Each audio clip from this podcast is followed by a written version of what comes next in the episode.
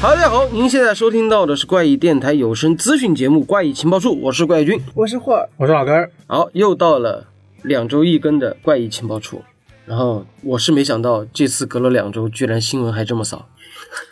就是骤降了很多感觉。对，这可能比起什么游戏啊、影视啊，咱们出版行业的确是不是太好去公布所谓的消息，有的时候就算公布了，可能也出不了。就这个东西都是以叫什么啊入库入库那已经到印刷了，啊，对对对，已经到那个地步，然后才会有一定的消息出来。所以说，我们也是尽量的，就是在给出版社编辑就是解释，就是我们这个不是专门做书的，有什么新的消息可以透露的也可以说说，反正这个东西不用兑现承诺的，我们只是新闻节目啊，就是这个东西是需要大家慢慢来调整的吧？好吧，那就今天其实就只有几家出版社，四家出版社，出版社啊，但是这周在我们录的时候，前后又出现了一些新的新闻。嗯，对，一些快讯嘛，就是在两周的时间段里面。嗯，然后首先一个就是是一个著名作家去世的消息吧，唉，对，就是我不知道为啥是最近就是二零二零时运不顺，不是这不是时运的问题，就是总会关注到一些就是演员呐、作家呀、编剧啊，然后陆陆续续的就是这么去世，就真的其实让人家很丧的一件事。嗯，谁呀、那个是约翰·勒卡雷，啊？应该属于是相当著名的间谍小说的作家了。对他和那个零零七那罐儿，对，那他是于十二月十二号因为这是普通肺炎去世，就是享年八十九岁。啊，最早说他去世是是死于新冠，啊但是后来辟谣了。对，就是普通肺炎。但是我只记得前段时间有一个是真的是好像是新冠去世的一个知名人士金基德嘛，金是吗德啊韩国对导演，死在了那个拉脱维纳亚，脱维亚，他是想在那边定居移民呢，然后再看房子，在那边那个医疗条件可能跟不上，是就是比较差的。对。然后勒卡雷，不知道大家有没有看过他的作品，因为其实挺有名的。首先那个《柏林谍影》，是那个什么裁缝那是他另外一部，哦啊叫啊《国将裁缝士兵间谍啊啊》，改编成的电影里。还有一部也是改编成电视剧，叫《夜班经理》，哦，全都是就很出抖名那的个抖神演的嘛。嗯然后他比较厉害，就是因为首先这个《柏林谍影》，他就是英国推理协会之前给他评的是金匕首五十周年的最佳小说。这个好好牛逼的一个奖项啊！ 对啊，然后本他一生也比较传奇啊吧，本他就是个间谍，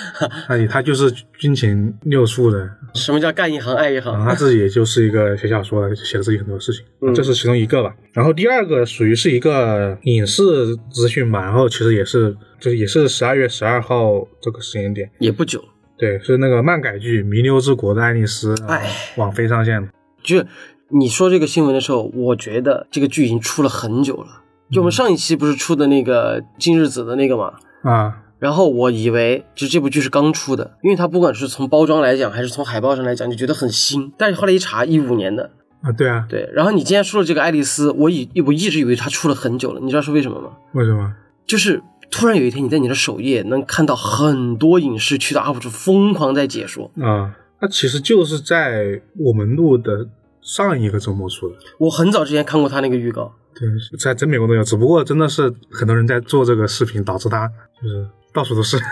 就啊，我不知道为什么，可能我就会觉得。哇满大街都是这个，然后我就我就以为他出了很久了，但是我自己是在去年有看过他的那个预告片，嗯，就是几个人突然从那个室内到室外，发现户外的人全消失了，对然后突然大屏幕说：“来，我们要开始玩游戏了。”就有点像那个诚如神之所说的那个，它原著漫画就是比较经典的斗志嘛，嗯就是玩玩游戏，然后就像欺诈游戏嘛，是整体还比较像欺诈游戏这种类型的。嗯然后它这一次漫改的话，这是第一季，然后第一季有八集，然后你看了吗？我看了。怎么样？呃，我觉得整体还原还可以，但是有些层面，我觉得可能这种斗志的感觉没有原著强烈，我个人感觉是这样的。嗯，然后，但是它还原的还是比较好的，就是很多整体质感怎么样？整体质感也挺好。因为这种剧，我觉得也就网飞有钱能改了， 嗯就之前可能就你上一部这种下游戏类型已经已经过了很久了，就网飞家大业大嗯就买了就拍，因为整个你像涉及到整个东京的万人这种就是什么都没有了嘛，还有灾难后的东京以及很多游戏的场所，很多那种大的场面都很花钱。大家可能对这种类型感兴趣的，就可以去看一下。那说到影视，我这儿也有一条，但是嗯这一条又分三条，因为它是是关于唐探三的。嗯啊，对，就是往前倒一点，就是 B 站前段时间不是开了一个国创发布会嘛，对，然后有很多作品又被搬出来，就是什么动漫作品啊什么的。然后在那个上面，就应该是《唐人街探案》这个 IP 确认动画化，就是他会把他会把里面的一部分故事作为就是动画，然后放给 B 站，然后在在 B 站上面放。是已经说过的剧情吗？嗯，应该不是，啊，是因为按照陈思诚的这样的一个套路来讲的话，他应该是想把整个唐探宇宙布出来，因为他之前不是有一个那个漫画嘛，啊有漫画吗我都不知道有漫，画，有漫画，就是讲他们当时秦风和那个唐人。嗯在就是泰国的那段事情，就有哦有一部分那个故事，但是现在就因为他透露的消息很少，啊就不确定到底是把他之前出过那个漫画改成动画，还是后来重新原创，就不知道他到底想干嘛。那我觉得很有可能是像他那个《唐人街探案》电视剧一样，出个新侦探。他的确有可能是，他新侦探可能要不然就是再大胆一点，就是就是会把它布局成那种漫威那种形式，像死侍那种。嗯就他可能那个新侦探他就是动漫角色，他会和那个现实角色破次元。嗯，也有可能就如果他那么玩的话，就可能；但如果说纯 IP 改造，就是啊，我把已经出过的作品然后改成动画化的话，其实就只有漫画合适一些。是然后呃，还有一个就是在就是前两天，然后《唐探三》发布了新的预告，嗯然后新预告里面我们看到了一些新作品，但是没啥内容。它的主题其实还是围绕在你是谁，谁是我。然后张子枫，包括那个狗林狗，那个不是林狗，林狗 隔了一年了，那个人突然叫什么名字？就是那个邱泽演的那个我忘记他名字了，啊、然啊后就是那个嗅觉的啊，对，嗅觉的那对，个就他是形态网剧版的，然后再加上那个张钧甯，因为上映之前就确定要回归嘛，嗯然，后这次又透露了更多的信息，然后包括就是还是围绕着谁是 Q，就是在 B 站上了嘛，因为我今天有看到，没他就上他那个热搜了，就对 B 站的那个热搜。对我我有看到这个新的预告，我晚点进去看的。而这里面他们主要的宣发点就是秦风露出了一个和张子枫一样的那种啊，诡异的微笑。诡异的微笑是吗？，对，就大大概讲了一个什么故事？反正我是觉得合家欢，就大家之前在去年的时候，大家应该知道这是一个合家欢主题的，然后在嗯大闹东京嘛，嗯，对吧？还而且不止东京，可能还涉及到很多别的地方。它纵深度其实挺广的，包括有新干线、地铁，然后飞机啊，反正就是要多热闹有多热热闹的那种。然后也是一起密室杀人，还是密室。对，但这起密室应该是我感觉好像是一个大密室，应该会有视觉错觉的这样的一个东西，就玩新本格那一块儿的。嗯，但是后来我自己又听说，他们里面的编辑有提到过，就是本来作为编剧，他们是很想玩新本格，就玩大一点的宏大轨迹。但陈思诚可能就说那稳一点，而且我们这次预告里面也看到了导演、编剧陈思诚嗯啊、就是唉不好说啊。反正作为对作为推理爱好者呢，我们是还是支持，就是挺期待的，到底讲了一个什么样的故事？毕竟它是现在唯一一部坚持到了一年春节的一部电影。啊，对，对就是去年的春节档，其他几部都陆陆续续就上过了嘛，嗯，就这部坚决不改它的发行策略、营销策略对。，就是往好了想，就是陈思诚对自己作品的信心。嗯，但是你往一个很很偏的地方去想，是他不敢在别的时候放，就他这个片子只能在春节看着热闹。有可能。你懂吗？就是你看，就是像像是姜子牙呀，然后那个包括夺冠啊，就这些片子，其实赶的是国庆档，对你，你敢在国庆档什么的，你放在别的档期，其实就是一个人气的问题，或者说疫情消不消停的一个问题。嗯，但是《唐人街探案》，你想一下，他那个就是你，你别说《唐人街探案三》，你看，你想想《唐人街探案二》的那个热闹，你放到啥时候有有春节好？对，它整体还是有点像以前那种老的贺岁贺岁片那种感觉嘛。它一其实也很多那种搞笑桥段，也是也热闹啊，所以它应该还是但他他但他没有二那么热闹嘛，二是嗯对纯热闹。对所以说你想想他三的那个布局，他就一定得等到就是人流观看度最高的时候，而且是最合家欢的时候去放，要不然他那个《唐探宇宙》爆不出来。嗯，你放到什么国庆档，或者说要气氛。对啊五一档什么档，你别慢说剧情了，你呃慢慢说疫情了，你放到啥时候都是赔本的，所以他只能坚持到春节档。对啊，你这么想是不是是不是这个道理？是对，所以说啊，这就是《唐人街探案》的这样的一个信息吧。嗯然后呢，我们接下来就回归到我们这个出版社的一些新闻。那首先是谁？然后我们来说就是新兴的吧。第一个就是岛田庄司那个御手洗洁系列的全新长篇《鸟居密室》出版，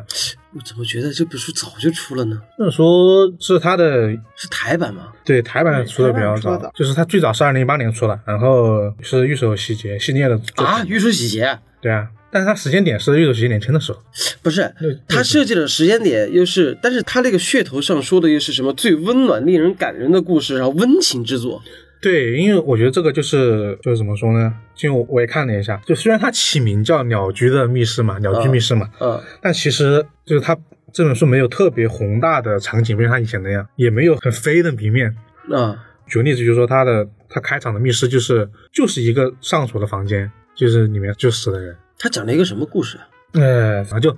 在上一次的东京奥运会的时候，哇，那对啊多久了？对，一九六几年的时候就发生了个案件，是首先有一个在铁路上发现了一个就是卧轨自杀的一个男人，啊同时呢，他在另外一个时间线上面就有一个男人跟警局打电话说他老婆死在家里面了，嗯他老婆死在家里面，赶快去要把他的那个孩子啊给抱下来。嗯就是不不能让这个孩子看见这个死了的妈妈。然后呢，这个男的就是这个死掉了这个卧轨自杀的男的。嗯但是这个整个这个女人的死的房间呢，又是一个完全封闭的密室，然后这是一个小的案件，然后还有一些还有一些小的谜面，就比如说有一个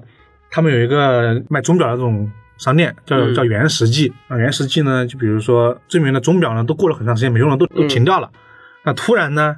有一个钟就开始自己走。自己走了。但是不知道为什么，但是也可以证明，这种老旧的那种钟表都是有密码锁的，嗯就是你不能随便开去关里面东西，你要密码才能开。嗯那密码呢，只有店主可以知道。同时呢，这个商店的门也是关着的，那也不知道这个东西为什么就自己走了。然后呢，还有一个就是这个最后一个小谜题，就是说刚刚我们说这个呃死掉的这个男子跟这个被杀这个女子的女儿，就是被救出来那个人，嗯他在某一天晚上就是睡觉，就是给房间紧闭，就是他他睡之前是身边是没有任何东西的，但是他醒了之后呢，多了一个圣诞礼物，因为是圣诞节，嗯，但是没有人可以进这个房间，烟囱啊，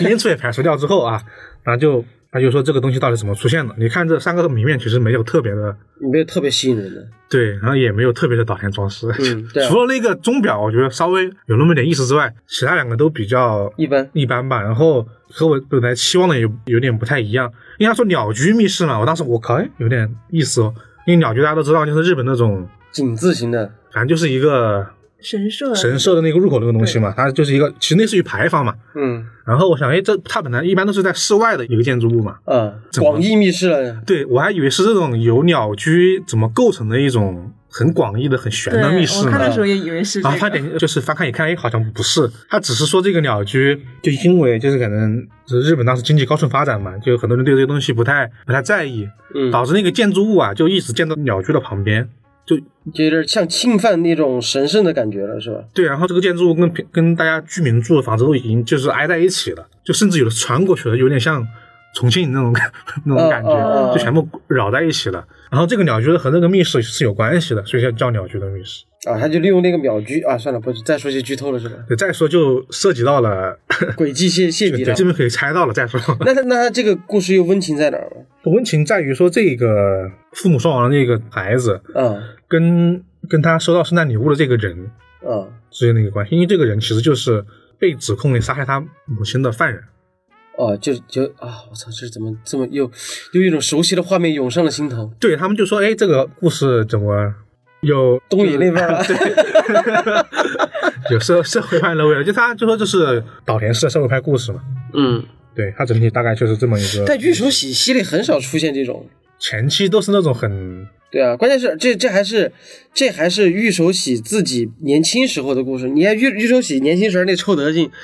对吧？邪物从邪物开始那个臭脾气，对，只是到后期的时候稍微好了一点儿。那可能就是因为这是岛田自己后期写的作品，年纪大了，走温情路线哦年纪了。大了，就可能反思的东西不一样了，就是不能老想着那种本不本格了，新不新本格了，可能会更写点发自于自己内心上的东对，而西。且其实你想，他为什么要把时间点放在奥运会，是当年奥运会上面？嗯他肯定是想表达一下自己的思考。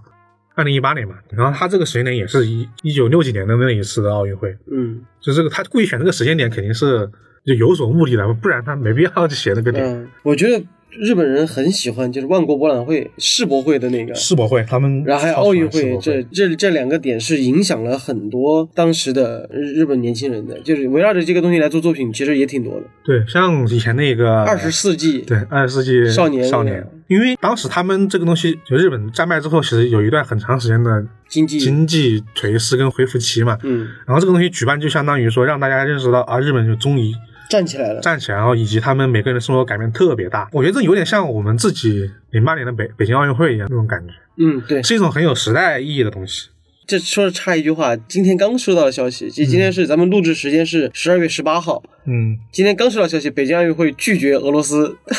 俄罗斯被禁赛了。哦，就冬奥会嘛，对，他们之前被长时间禁赛了嘛，就是被啊，那又是一桩很复杂的事情。就就反正不扯，反正只是想到这儿了啊。对，反正这次我一直觉得吉辅主使走这种走心一点的系列会更好一些，嗯，更多一些了。但这个其实还好，是因为什么呢？因为大家都知道，玉和喜结这个侦探在书里面都是从来都是开头出现一会儿，呃，结尾出现一会儿，中间没啥什么事儿了。 中间就没他什么事儿，还讲的是另外一个人的故事了，就是讲的就是我刚刚说他那个很多年前的回忆的这种故事。行，我我一直以为《鸟居的密室会》会是那种很厚的书，就没想到这么薄、三百多页。啊，也挺薄的。对，行，还有呢，下一个，嗯，加个依然是星星的嗯，那个文之二《自由意志》是系列的第二部《千岁男》再版。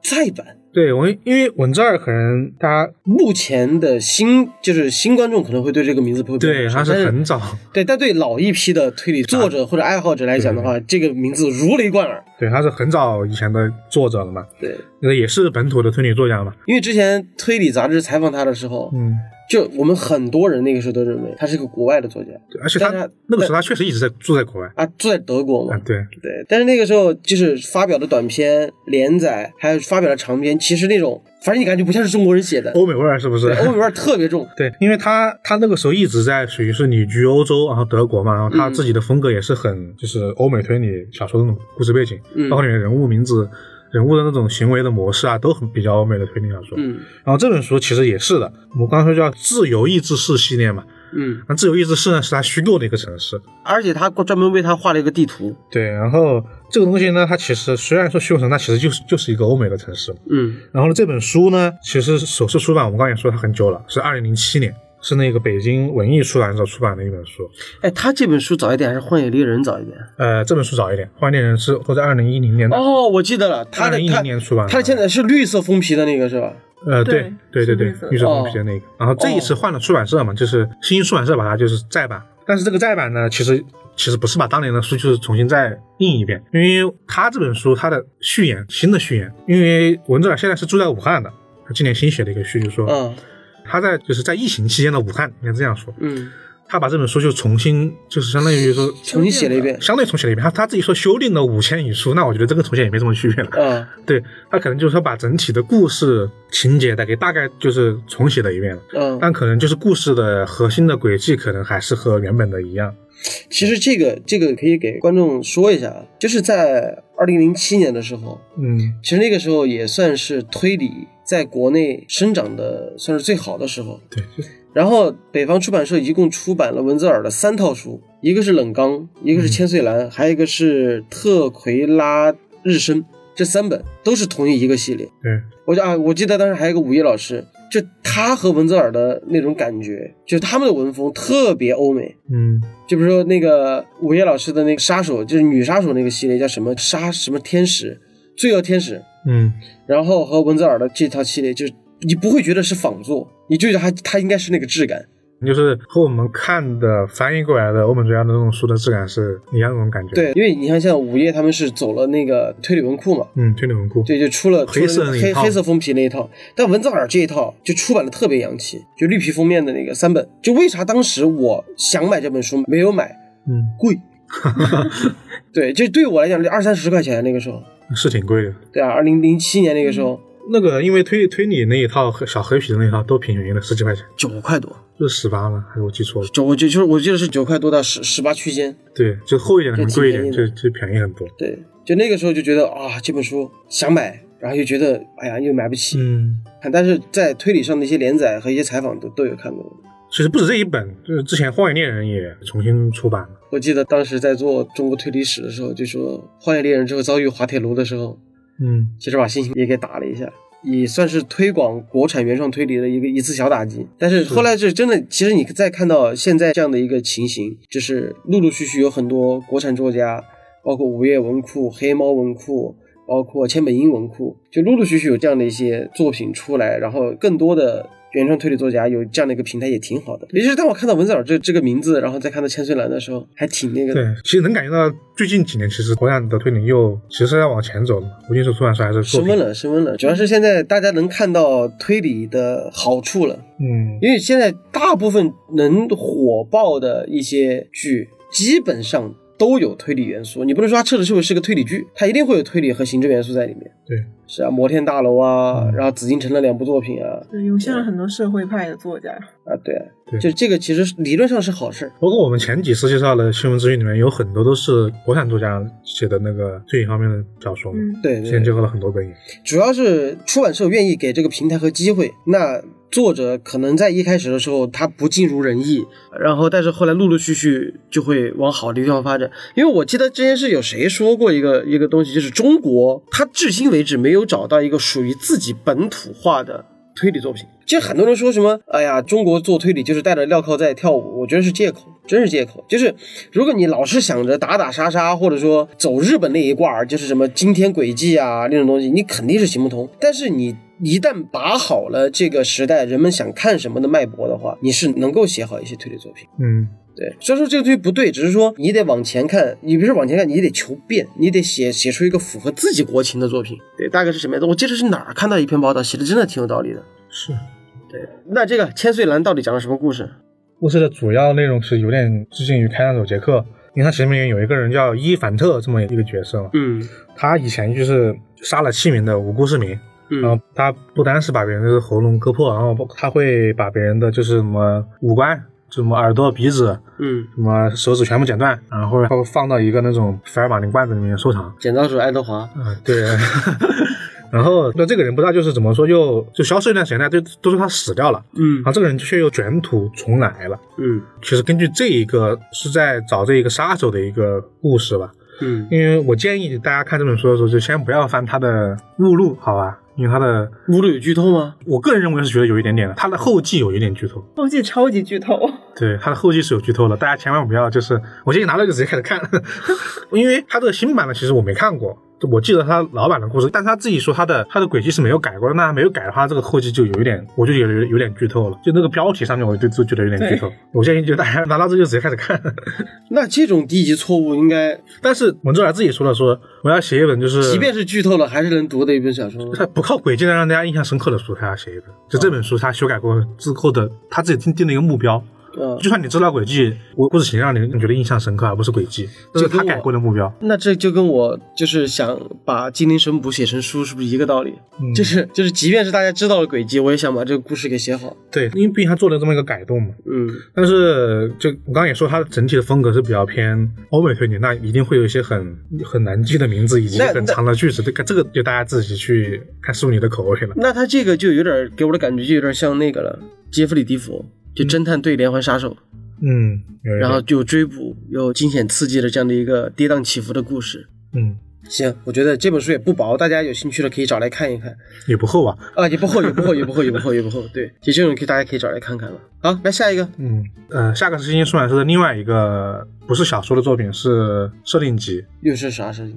是最近是吧，在风口浪尖上的一个游戏《赛博朋克2077》的一个设定集。哦， 对我说我最早在朋友圈看到的时候，我一直以为是时代华文出的。哦，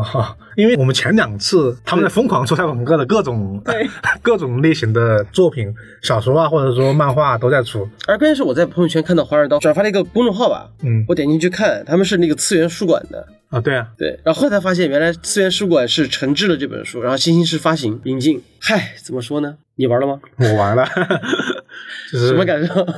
觉得有一个很大的感觉，就是说 bug 有点多。什么叫有点儿多？你自信点儿行不行？因为我遇到情况不 情况不太一样，我遇到 bug 没那么多，我还好哦。但是有几个就是我觉得很难受的 bug 在于说，它有时候让你完全无法进行游戏，就是必须大退再重进，就很难受。哦，我没有，我目前为止没遇到这样的我遇到这种大 bug，但是那种小的那种什么人物穿模啊什么，其实我我都没怎么遇到过。 啊，那我疯狂遇到。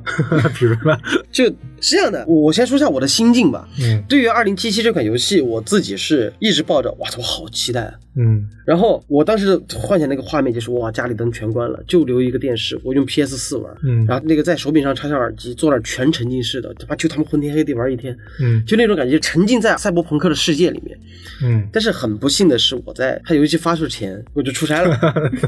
对对我是到十四号才回来。啊，然后呢，在那段时间我就不敢去看我任何朋友去玩儿，而且那段时间大家都在直播，对啊，我就说我不行，我一定得等到就是回家好好享受一下 PS 四的。嗯但是后来就出现什么 bug 多，怎么怎么样，我就临着回去，十四号回去的那个时候，我在机场我就疯狂开始看那个所谓的机能什么的，铺天盖地都在说主机性能差的跟一坨屎一样。就 PS 七为什么不能玩？对，基本上不能玩。然后后来我就给那个我买盘的那个店家就说的是，我最开始说的是无论如何给我留一盘，啊，我回来我今天晚上必须能拿到这个游戏。结果后来一看，就说怎么 PS 四基本上没法玩，真的假的啊？我说 Pro 可以吗？然后后来就有点打退堂鼓了，我就说要不然算了吧，就是我说我不玩 PS 四了，我就给那个店家说我不买了，我就回来用了半个小时的样子，在电脑上把那个二零七七给下下来了。我那个电脑是一四年配的，因为我那个一四年配的是顶配电脑。就你再过时，可能也延后个两三年。就我去年让老袁帮我看的时候，老袁就说：“是你这个电脑现在随便用。”嗯，但这件事你去迎合它的机能，就不能说真的像那个三零九零那种，对吧？开全光追那种，那就可能那不行。肯定不行我把它开到最低还是能玩的，但是我忍不了是什么？就是。它到一个地方之后疯狂掉帧，就当你的场景一旦复杂了，人物一旦多了，它就开始掉嗯帧，就掉帧掉到就是啊，影响 心情。就真的卡到没法玩。但是后来就真的，而且会出现那种 bug，字幕 bug，我明明是关了字幕的，但它又出现了。但是它出现什么呢？就出现一个一直在那儿，对，你说到这，因为卡影响剧情体验，我就又想吐槽了，就是在官方的剧情杀，就是主角扮演人物你必定会死一次那个地方，啊，就是那个地方黑梦吗？ 我黑了。然后呢，我先看了一分钟，我说我靠，因为当时那个故事你是你被他开了一枪，打到你的脑袋里嗯面了。嗯，我觉得那按照按照他的设定来说，你的芯片被别人打，那肯定眼睛看不见了嘛，正常是黑的。给花儿解释一下，就是因为我们玩的那个游戏，它的视角是第一视角，就是你眼睛看到的地方。嗯，它上面出现的那些，比如血条啊、什么东西啊，都是他眼睛的 VI，就是电子化的一对些电子化的呈现 UI，就像钢铁侠那种感觉，就是你看到的所有的界面都是他眼睛眼睛看到的所得。所以说，当他被打爆眼睛那一瞬间的时候，觉得你这句话眼睛坏了，哦，对，对，懂吗？就是那段时间就看了疯狂的闪屏，就因为它不是纯黑。它不是纯黑它，不是什么都没有，还它是有闪屏的，有偶尔你还能看到几个画面，就是哇操，这个游戏而且那些银色的虚影能看那个人样。对对对对，啊哎你以为就是眼睛坏了，所以才会这种。我说我我当时想，对呀哇，就修做的做的真 好啊！对，你觉得你要去修眼 睛，然后直到我路上被追杀了之后，嗯然后让我开枪，我就能看到几个红点在那儿，我说没法瞄，然后我当时我那个时候我就死了，嗯，我就再进一次游戏，耶， 就能看到了。你知道我我我觉得他没问题是因为什么？因为就那段戏我我用枪打，我打准了，我活过来了，就是我过去了。 啊、你直接到了医生那儿了是吗？对，我直接就开始进剧情，然后医生过来帮我修完，我修好我就看见了，我说哎，嗯那做的挺好啊。然后后面看别人说这个是 bug，哇， 我整个人的心态你知道吗？ 对，就是从那儿其实有一个断层，就是你没有想明白竹村为什么跑来救你。嗯，对啊，主要这个 bug 让所有人都认为它不是个嗯 bug，太搞笑了这件啊，事情。对，反正太多了。好，说回来，吐槽归吐槽完了，就是按这个设定集来讲的话，因为很多人也大概知道《赛博朋克2077》这个游戏是基于了之前的一款桌游做的，嗯，然后里面就基本上是很详尽的诠释了强尼银手到底遇到了什么事儿。就他作为一个摇滚歌手，后来去去和那个政府企业去对抗，然后最后牺牲，大概有这样的一个故事。而这次他们出版的这个《2077的世界》呢，就是他的一个算是设定集吧，嗯，设定集，它有一个就就类似于它的二零世界的这样的一个现代史，就在夜之城，它为什么叫夜之城？夜之城又是经历了什么样的故事才演变成这个样子的？那夜之城以外的世界又是变成什么样子？就类似于种种这样的一些设计在里面。就我觉得吧。 说实话，我自己会去买。嗯，还是波兰蠢驴在游戏设计方面，就是他们当时是怎么去构思一座城市的。虽然说不足以像 GTA 那种，就是我之前不明白，就是有一个人不是说过赛博朋克是换了皮的 GTA 嘛？嗯，然后基和不是说了一个，就是有人这么夸他是抬举他了它其实不是自由世界游戏，啊？对啊，就是你虽然说有自由度，但是你满满的都是任务在你那儿塞，你走两步一个电话，走两步一个电话，烦死了。对，就这种，所以说这本书呢，反正出啊，在十二月出版，现在不知道有没有上了。但我觉得，反正我就喜欢的话可以入一下。但是我觉得这本书现在买比以后买来的更便宜一点，你知道为什么吗？是吧？它现在正在跌，等到那些 bug 全部修复好了，啊主机平台再起来的时候，对，我觉得这个游戏的本身的本身质的量一上去，就是呈现质量一上去之后，但我估计也是等二零七七年了， 它 bug 真的太多了。你觉得它它这个体量绝对不是在修复一年它能完成的。嗯啊，行，大概就是这样的一个设定集。嗯就是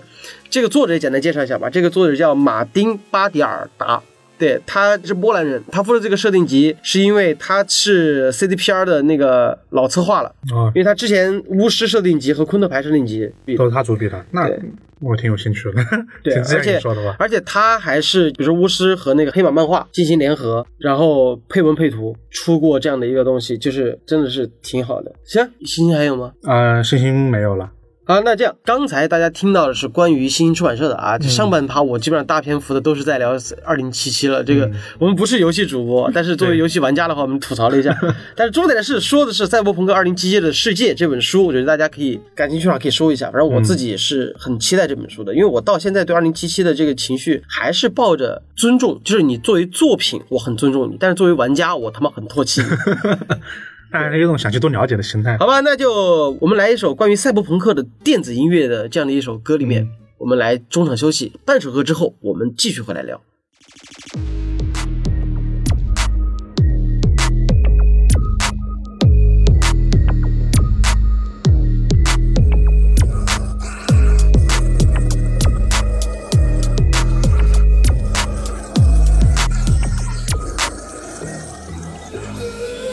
The way I got you on the run, I hear you say let's fuck all night. Feeling something better, I might fuck her if I'm feeling tight, right? Mm, got me feeling something, then I need to get that itch grab. Turn around, I get to peppy, yeah. When I bad bitches always have to keep their hands wet, we're too slick. I like to glide, pick a skate on a bitch. Turn around, she likes to ride. Is she cute? Yeah, she might. She a baddie for the season or a baddie for the night.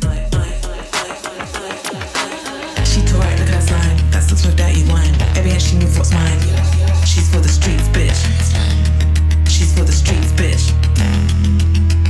She tore it like a slime. That's looks with dirty wine. Every hand she knew what's mine. She's for the streets, bitch. She's for the streets, bitch.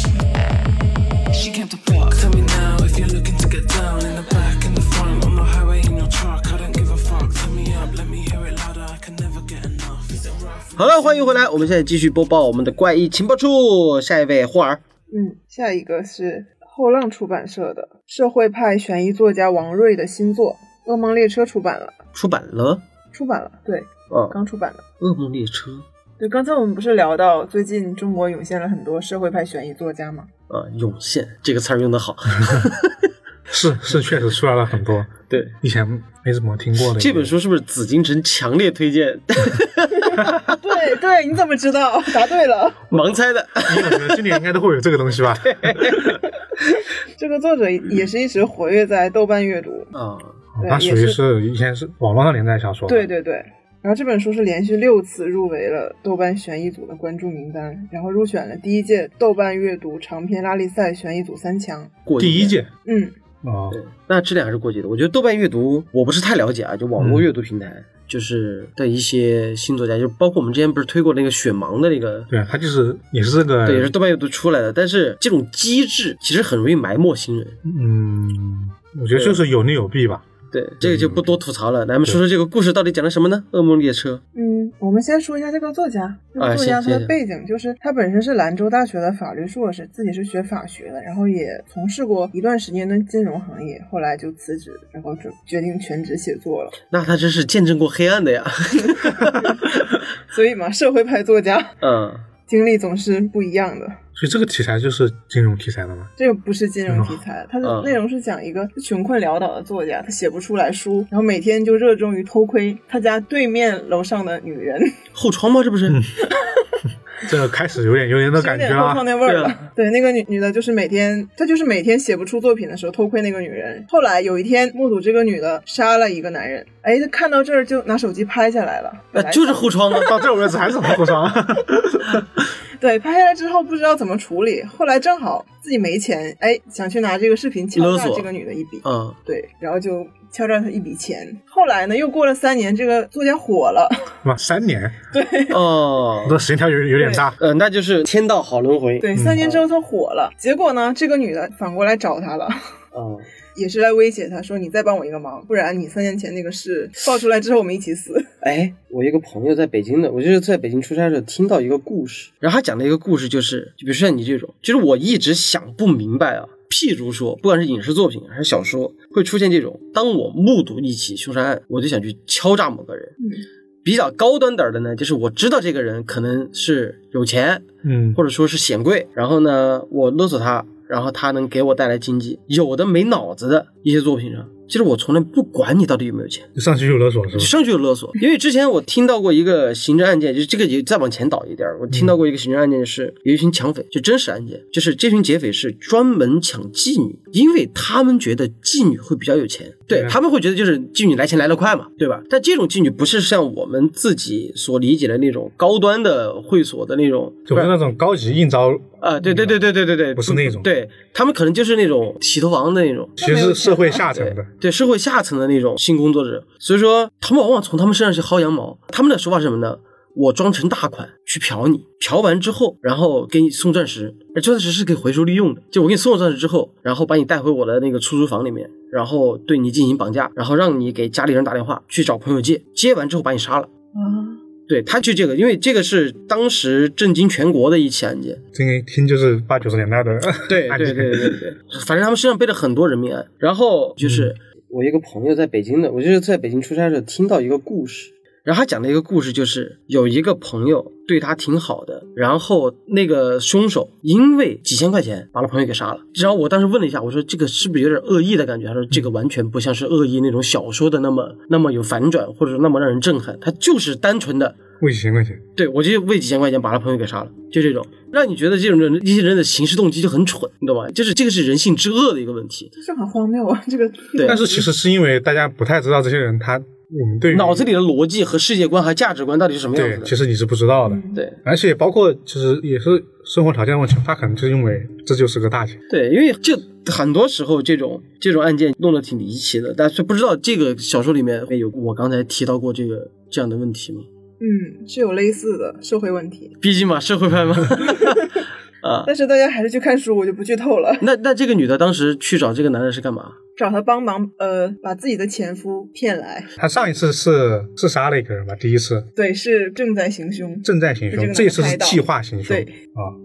我觉得这女的是不是黑寡妇呀？ 但是就就说社会问题，我觉得那应该会就是他背后的动机是什么吧？可能就是说，啊，对对对，对应该以动机为到到底主。为什么要做这个事儿？行吧，下一个下一个是新经典出版社的关于宫部美雪的两本作品再版。嗯，不愧是他们。脑在版人呐， 对，说这个之前，我们先提一下宫部美雪和林之行人，他们就快过生日了。生日快乐！难 怪了哎，他们两个是同同一天生日同年同月同日生的，还是一年的？啊，他们是一年生对的，吗，都是六零年的，我以为公布美雪会大一点，六十岁了，即将。他们都很大呀，都六十的呀。但我不知道为什么我会觉得公布美雪比临时行人大我可能因为你之前有个新本格，所以会让他觉得年轻一点吧。啊。对，因为公布美雪在之前哦是，哦而且他们相似的地方是，都是一九八七年出道的，啊，是不是很巧？但你的行人出道不就是石小馆吗？哦不是临时行人是石小馆啊，但是公布美雪的出道作，那我就是邻邻对，居的迷人的犯罪。啊。对啊，啊，我记岔皮 了，我把它想成那个了，山村美沙了 那那是真的有点久了。啊。继续，然后他们俩还是特别好的朋友，每年公布生日的时候都会祝临时生日 快乐，待会儿就提醒临时我也生日。对，互相提醒。互相表示一下，嗯嗯，嗯对，挺好的。然后这次再版的两本书呢，是他的社会派推理作《火车》和《理由啊、又是这两本、 嗯，火车，老经典了。这两本书都同时间再版了。》，对，同一时间再版的。火车这个，我只要提到宫部美雪，满弹幕就是飘着火车。对，哎，你这样说还还挺还挺搞笑，满天目飘着 火车。对啊，就真的是因为火车这个是日剧改过，韩剧改过，嗯，我估计中国版不远了。当时我看这个火车这个名的时候，我还以为是跟火车有关的故事，但实际上这个小说名来源是佛教的《观无量寿经》，就是有一有一句出处，就是人以恶应坠恶道，命狱中时，地狱纵火俱至，必有火车来迎。太复杂了，给我来个翻译版本的。 就它这个 火车我们是的翻译指版冒本火的车子嘛，这个火车是迎接，不能说是迎接，是载着有罪之人的恶灵去开往地狱的这么一个火车，不哦对是不是我们理解的那个火车。就大家会不要以为是一个这种新干 线类型的对 这案件，对，是开往万劫不复的地方的。感觉更是对故事的隐喻了。嗯，对对。然后这本小说的内容就是，呃，讲了一个名叫河野的男人，他的未婚妻失踪了，然后他就拜托他当警察的姑父去寻找这个未婚妻。嗯，最后很吃惊的发现，他这个失踪的未婚妻张子根本就不是张子本人，而是另外一个人。嗯，就这样。就如果这个提到公共文学最有劲的人应该是疏影，嗯，疏影特别喜欢公共文学，但是我就觉得他很啰嗦。劝退之作《所罗门的伪证》三本大部头，直接给我劝退了，就他写写的太细了。就是我在网上看，就宫部美雪的评价是比较两极分化的，就喜欢她的人就觉得她写东西非常细腻，然后对嗯心理描写和时代背景的刻画也非常详尽；如果不喜欢的呢，就是觉得她很啰嗦， 对，我就是，就是你呃说的又没有很推理，然后节奏也超级慢，主要是它节奏有一不点够慢，抓人，然后推理成分也不多它。节奏真的很慢。对，但是他那个够细腻，嗯，而且《火车》这本书，其实我自己个人感觉，它的最终的整个勾起我往下读的那个悬念感嗯。就没那么强。但其实有一点是，松本清张是在公布美雪之前嘛，嗯，但是松本清张起来之后，他围绕着他那一堆作家，包括后面就影响到宫本美雪的时候，他们其实写社会派，比起在国内，就是因为我其实喜欢国内的社会派的作家，没有像喜欢国外的社会派作家那么多的原因是在于，可能是误解。我会觉得国内有一部分的社会派作家是纯为了蹭热度，嗯，是有这样。他之前他之前都没有看过推理小说，甚至就看过一点点，然后甚至社会派推理也就看的是东野圭吾的那帮，就觉得很畅销，来写这个东西，就翻来覆去就那几个问题。但真的你要论深度，为什么松本清张会成为世界级的作家？在推理小说界里面有三个人被列成了世界级的作家，其中一个是阿加莎·克里斯蒂，还有一个就是松本清张。为什么他们做做成这样子？是因为他们真的是用推理小说在刺痛这个社会，他们在写这个东西是对这个社会有帮助的。包括我就我之前对松本清张印象最深的就是之前有一个铁路局的一个局长还是什么。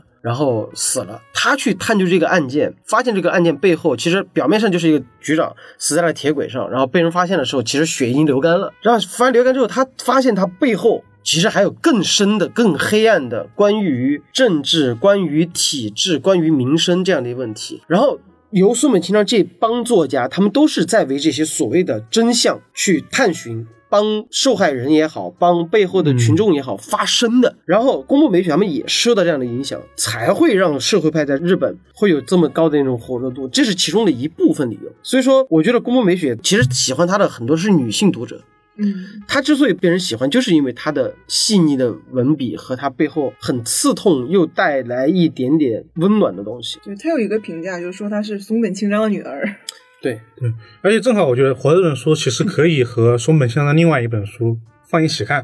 那本书我忘记是《杀气》还是叫什么，它是讲的是消失的男人，就是有一个本来已经要结婚的一个，呃，还是已经结婚的一个老公，突然就不见了，消失了。消失了。对，然后他就去找这个老公，啊嗯我发现这个在另外一个地方，发现和她一个老公很像的一个人，就是听描述很像的一个人，嗯，包括就是长相啊什么，但是名字、性格，所有东西都不一样。哎而且这个人跟另外一个人结婚了，这边是消失的女人，这边是消失的男人，就是那可以合在一起看。而且他们两个东西其实用这个故事反映了不同的社会问题，我还挺推荐看的。我觉得不管是看过还是没看过的啊，就主要是推荐没看过的，就是可以先去看一下影视剧，嗯你看完之后再去看原著，会更好消化一些。是，嗯，对，那下一本是啥？下一本是叫做《理由》，也是两个嗯字儿，也是也是一个特别出名的一本 书。对，也对是社会派的小这说。是我灭不门知道惨哎对，就是在一个高级住宅里面发生了一起四口人的灭门惨案，有点令人灼 心，啊，是这样吗？有有点令人但灼是心警。嗯方侦查之后发现，这四个人既不是户主，也不是租客，嗯就是很奇怪的死在这个房间里。但其实呢，宫部美雪写这部小说是借着这个灭门惨案当引子，是要引出一些问题，比如说住在这个高档小区里的其他的邻居对这个案件的一些呃反应。哦，那就很不令人冷灼心漠了。就很冷漠呀，然后比较以八卦和娱乐看戏的这种心态，就当成茶余饭后的谈资，也是比较关注这种现代社会的人人情冷暖冷暖对。 他这本书是不是得了直木奖的呀？对，得了直木奖，那文学底蕴肯定就在这儿了。对，而且是全票获得直木奖。啊，这么牛逼吧？对啊，他这《火车和理由》，你经常能在各大机场能看到这个书。啊对，但是理由我一直没去了解，不知道它到到底是个什么类型的书他这个理由，嗯，可能没有那么推理，是更像那种纪实文学。啊。对，听你的描述，应该就是感觉是案件好像就已经就是那样了。其实你想想吧，你看《临时情人》出道的那一年，嗯，就八七、八八、八九的时候，其实已经到了社会派在日本的是后期阶段了。是，所以说那个时候社会派已经没有什么推理成分在了，他就是给你讲故事，然后讲一些罪案的故事。所以说像理由这种作品的话，其实怎么讲呢？就是它是有深度在的，而且它好像讲的也是泡沫经济那一块儿的。对，那个那个是泡沫经济那个时代的。也遇到泡沫经济有两类人，第一类写社会，第二类写旅行。我觉得又可以说到刚刚呢，我们最早说的万国博览会那那档子事儿，就是日本的作品真的很有时代性的东西。对，泡沫经济影响作品太多了，从你是可以动画、从游戏、小说，全就是它的厉害之处，就是你可以通过他的作品去倒推他的历史，嗯，然后你可以把这幅历史给摊开了看。嗯，这其实是特别有意思的，叫讲我又要提苏本清张那本书了。嗯，因为我历史是我并不关心战争，也不关心什么二战前后的，但是就是因为看推理太多，不管是欧美的还是日本的，尤其是日本在那个二战战后写的一些作品，它结合当时的社会背景和整套一系列东西，你把它读，你读多了之后，你会发现日本在二战战后的那个画卷是这样展开的。但是有中间有个断层，就是日本有过一段时间是英治时期，美治还是英治？美日他的军事管理是被美国全部给占领的。而松本清张刚才写写那本书的时候，就是因为这个原因，就包括那个铁路局长的死，就是因为有这部分的美国势力在背后搅屎。书面上主要写战后，我刚刚说那个小故事也是因为战后的影响。哦，对，因为这个人，嗯这说就剧透了，反正也是因为战争的影响导致了这个人这个身份的，就是神秘之处，也是因为战争。所以说这，这就是他们在推理文学上真的能够有一定见地和造诣的。我最早对社会派的误解是在于，就是输出情绪。就是你看，日本在二战之后就经历经济复苏，到泡沫经济，到经济萧条，就整个这样的一个时间段里面的时候，其实人们是对他们的政府或者说对他们的这个管理机构是有情绪的。所以说我当时我粗浅的以为这些作家把这些情绪给输出出去就会受到大火，因为是现在我们看到的就是中国的社会推理，比如说紫禁城让紫禁城大火的《谋杀官员》系列，那嗯不是就是在输出情绪吗，对吧？就把一些观众想的一些怨念意淫成了小说，然后以这种高智商的包装，然后去写。最后，《谋杀官员》系列其实最早版是没法播出的，对吧？因为现在社会派主题在中国很火了，肯定有更多的人在把控这件事情的时候，更嗯会会想去垂直挖它的深度。但挖来挖去，还是那几个老生常谈在微博上的热热搜话题，反倒是让你觉得不痛不痒的。现在之前讲的那个，哎，是是是哪个作家写的啊？莫英写的那个那个啊，就是那个什么失语症的那个。对，像这种我反倒觉得，哎，有点意思。就这个是思考问题，就为什么他们会成为知名作家，为什么会受到大家的思考？作为我们国内的作家，不管是本格还是社会，其实真的真的该给咱们的就是身边的环境和读者把把脉。你只能这样才会写出一些更加，我不是说火的作品吧，而是更有深度的作品。但是宫部美雪她的这个写作风格也是跟她经历有关系。对，她本人之前就是出道之前是法律事务所的速记员，嗯，对，所以她这个经历也是帮助她了解了就是人生百态。各种各样的 案件你，看对离离职行人就是打麻将，对两个人生活生活不一样。 对，所以说写的东西都也不一样嘛。其实还好，行，又又再版了。反正这这两本书，我估计再过几年还得再版。对对，就就是那种一直出版的书嘛。对，这毕竟销量和人气在那儿。对，好了，那最后到我这儿了，你们就没新闻了吧？嗯，那就最后说一条了。这条呢和推理没啥关系，但是我觉得就是我们作为半个游戏迷的话，非常推荐给大家这本书，嗯，是这个任天堂前社长的语录合集啊，就盐田聪的，嗯也可以当自传来看，也可以当语录合集来看。啊，啊，就就在译林即将出版了，对，可以关注一下我。他们竟然已经发微博了，你知道盐田聪吗？我不知完全不道知，他完全不知道。你知道你知道任天堂吗？我知道这个我怎么可能不知道？他是任天堂的前社长，嗯他对任天堂的改变其实特别大。怎么讲？就是他之前是个官二代，他就是说他家底一直很不错。然后到他高中时期，其实他小时候的时候一直对所谓的游戏，那个时候其实日本就流行什么街机，嗯，对我们小时候也玩那个，但是他那时候的街机和你们小时候玩的街机还不一样。啊，不一样。对，我们小的版就已经是超级玛丽已经是进化版了。对，你玩超级玛丽的时候，岩田聪已经上班上很久了，对啊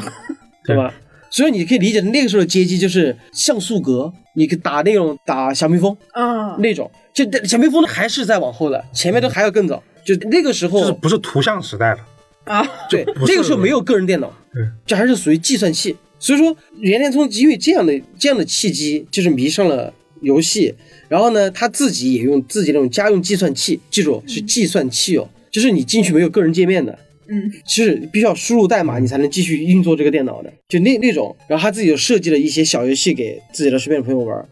从那个时候开始，高中他就把游戏给别人带来快乐这件事情奉之为自己的毕生的一个信条。也就是因为这样的一个信条，让他在他就是他那个时期涌现出了很多优秀的作品，《塞尔达》《马里奥》《啊，宝可梦》。但是真的好厉害他刚刚说那个计算器游戏，就是我们刚才完全没有画面的一个棒球游戏，对大家但但还是玩的很快。对，因为他就宝可梦那些都不是他做的，但是是在他那个时代，就做市长的是那个、嗯那个时代里面那个出现的作品，因为他本身是个就是一个程序员，程序员，嗯对，所以说他在高中毕业之后，他就拥有了自己的个人电脑，第一台个人电脑。因为那个时候个人电脑非常有钱，对，非常贵，对，因为他家里很富贵二代嘛很。贵但是有了这样的一个契机之后，他就更加深度的去学习游戏的编程设计。所以说他之后在大学的时候，就是有经历过去日本的游戏游戏公司去实习，就各种实习都都去做过，然后也还做过一些兼职程序员。直到后来他入职了任天堂，而在任天堂不久之后推出了红白机。那就是我们小时候玩的对对，童年回忆，太喜欢了。就是当时那个红白机是基本上是游戏界里面机能特别牛批的这样的一个游戏机了。嗯，所以严天聪也也就是因为这样，他被红白机就 FC 那个那个东西给震撼到了之后，他自己还没有机会进入到就任天堂的那个项目组。他是在一个你自己的公司，相当于说帮任天堂做外包外包，对就给帮他做游戏。对，然后但他那个是希望我一定要去设计 FC 的游戏。后来就有一个契机，什么契机呢？就是呃，这个就又涉及到一次游游戏界的一个导致游戏界灾难的一家公司，叫雅雅达利。嗯，这家公司你不用记得它，你记住这个名字，就是他们之前出过一款游戏叫 E.T。嗯，这个游戏糟糕到让整个游戏圈儿几乎停滞不前，一场灾难型的这样的一个一个事件啊！但是这个还不说，就是反正那个时候，任天堂和雅达利要达成合作，希望进军欧美市场，要做一些新的游戏。然后呢，那个时候有做了一个叫《鸵鸟骑士》的游戏，就是一个骑在鸵鸟上的人，就横版过关的，它那个镜头都不会横移的。那个时候还没有横移的那些画面，就只有一个画面，你需要在那儿抛抛来抛去，你人是可以从这边画面穿过去，然后跑这边画面出来的那种。然后有些东西搞不定，就交给了这个岩田聪来做，就是让他来去处理这方面的问题。就机是会来了，对他机会来了，但是很遗憾，最后因为各种原因，本来是打算放在任天堂上的游戏，后来没有机会，就是放在任天堂上，就成为了他自己我在往后演讲上或者说回忆个人历史上，是这个变成了一个自己的一个遗憾。而且岩田通之后的每一世代的游戏机都还挺关键的。对他之后，你看正式被任天堂的高管所发现的时候，也是因为这样的前后契机嗯来做这个东西。从此，他就正式的进入到了这个任天堂里面去做。然后从 FC 之后往后面的什么 Game Boy 啊，嗯，一系列的一些东西都有他的一些参与，而且那个时候有个人和他像是劲敌的关系，那个人就是宫本茂，是不是听到这个名字有点陌生？陌生 来，给你提一个名字，马里奥，啊，那我就知道了对他就是马里奥之父，啊，我想起来了，那我知道了，对，就是他。我听说过这个人，然后包括皮克敏，其实宫本茂比岩田聪还要早，因为还是要早大金刚之前。对，对，但是由他们俩，反正真的是我那个时候觉得他妈任天堂人才济 济，对啊，他这个语录应该是记录了很多他之前各种的演讲的东西。对他之前做过一个非常著名的演讲，对啊，我刚刚因为我刚刚听到你说这些内容，我就想起了我之前看过那个那个演讲，对，他的那个演讲就是讲了自己就是从小时候啊，对，怎么怎么一步步这样起对对起来的。但是这本书最开始我会觉得，就是它有点像那个《与火同行》，我开始一直以为是大卫林奇自己写的书，啊？其直实到我把那本书买了之后，发现原来是大卫林奇的采访语录。啊，对，就是《与火同行》，啊他我有讲那本双书峰，对，嗯，就那本书就是让我会觉得，哇、哦又是这个他妈圈钱之作，就把录音怎么档案拉出来啊整理截取，对，整理一下你就是了。但是这本书有点不一样的地方是，它是基本上汇集了很多就是岩田聪的专栏、演讲。然后呢，他在网上发表了一些作品，就是一些一些哦，那网其实上的内很多容还。是他自己写的东西。对，然后呢，他这本书最有意思是什么？作者岩田聪，嗯，编者细井崇礼。嗯，对，因为的确那些里面的内容是他燕天宗自己写的，但编的那个人他是很有心的，是按照时间顺序，啊、还有类型吗？包括有吗？呃，有主题顺序，哦，然后把这些东西编撰成了一部不像是传记的传记。你可以把它这个东西当成他的正统传记来看，因为他这个也是受到了岩田聪的家里人的这样的一个委托吗的一个一个委托啊，就因为岩田聪自己说了，他不想嗯出自传，所以说哦，才没有把这本书列成为盐田聪的一个自传。他家里人说，就是怎么讲，他要求的，或者说也是对死者的尊尊重嘛，而且必须就是说是我这个东西又不是我自己写的，就就算别人写他你写的，传记都不能这么说。对，传记都不能算。所以说最后他们在出版的时候，只能把它用作就是语录合集，但实际上也和传记差不多了，就是很全的一个。因为岩田聪本身在自己生前的时候，其实也有过多次演讲，然后把自己的这个生平嗯展现了给大家。只是说他这这个编者，他是有很认真的把这个进行了一些系统的归纳，然后包括里面还收录了就是松本茂啊，然后对他的一些追忆，嗯啊就别人对他的一些看法之类对，的。对对对对。但是他们有一个理念，就是其实就是就是得让玩家开心。嗯，对他之前说过一个最经典的话是什么呢？我是一个游戏策划人，我同样也是一个游戏玩家，然后我同样也是一个游戏什么，反正他出了一个三个三三个比喻应该是我就我前面两个我不记得，但是最后一个说的是我是个玩家，啊，对对他最后一个就正经我是个玩家心态来做游戏的。，对对对对，所以说这一点是特别重要的。然后这个包括游戏从业者也可以从他的身上去提取到他如何管理公司，如何去经营公司的，其实有点像之前我们看的那个皮克斯传，嗯啊，呃，皮克斯的那个那个创意呃创意团队的什么什么什么，嗯对因为他那个作者是也是皮克斯的一个技术，专门做三 D 的一个高管。以以前皮克斯三巨头，一个管内容，一个管经营，一个管技术。对，然后管经营的那个人叫乔布斯。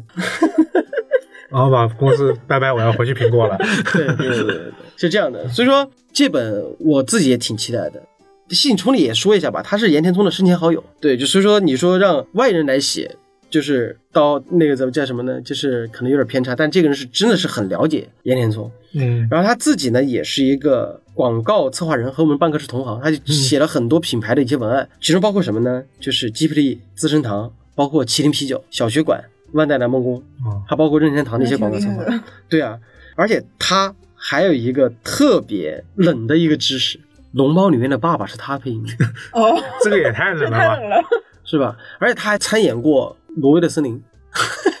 是不是没想主到要？是我不知道那人长啥样，啊想不起来。对，而且他就包括什么市之愈合的新演员，嗯，他们获过的那种一单力十三奖啊、就是那个一单十三奖，他也夺过。主要是一个我觉得是属于那种可能在各种牛逼边作品里面大家都有参与，但是我们不知道他是谁的这种人。这这真大佬，这 对这才是真是大佬，真大。佬。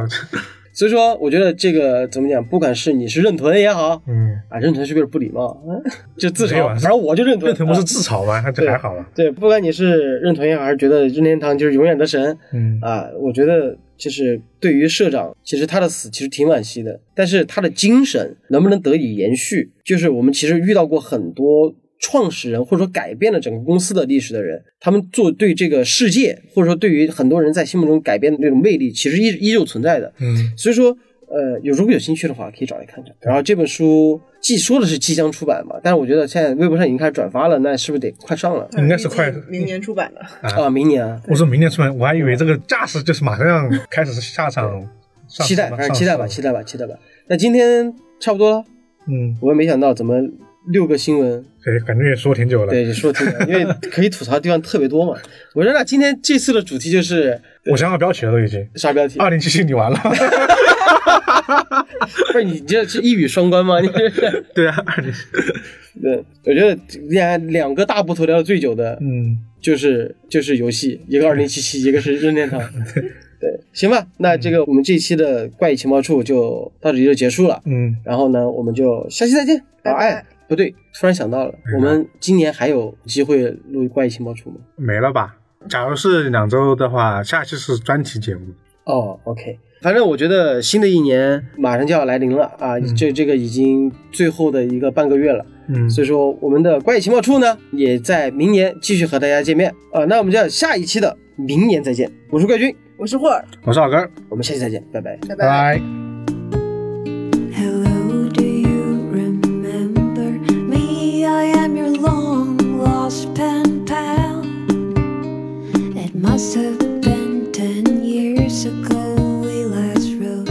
我是怪军，欢迎在各大音频播客平台订阅和评价我们，搜索“冠一电台”即可哟，记得关注哟，拜拜。 I guess life came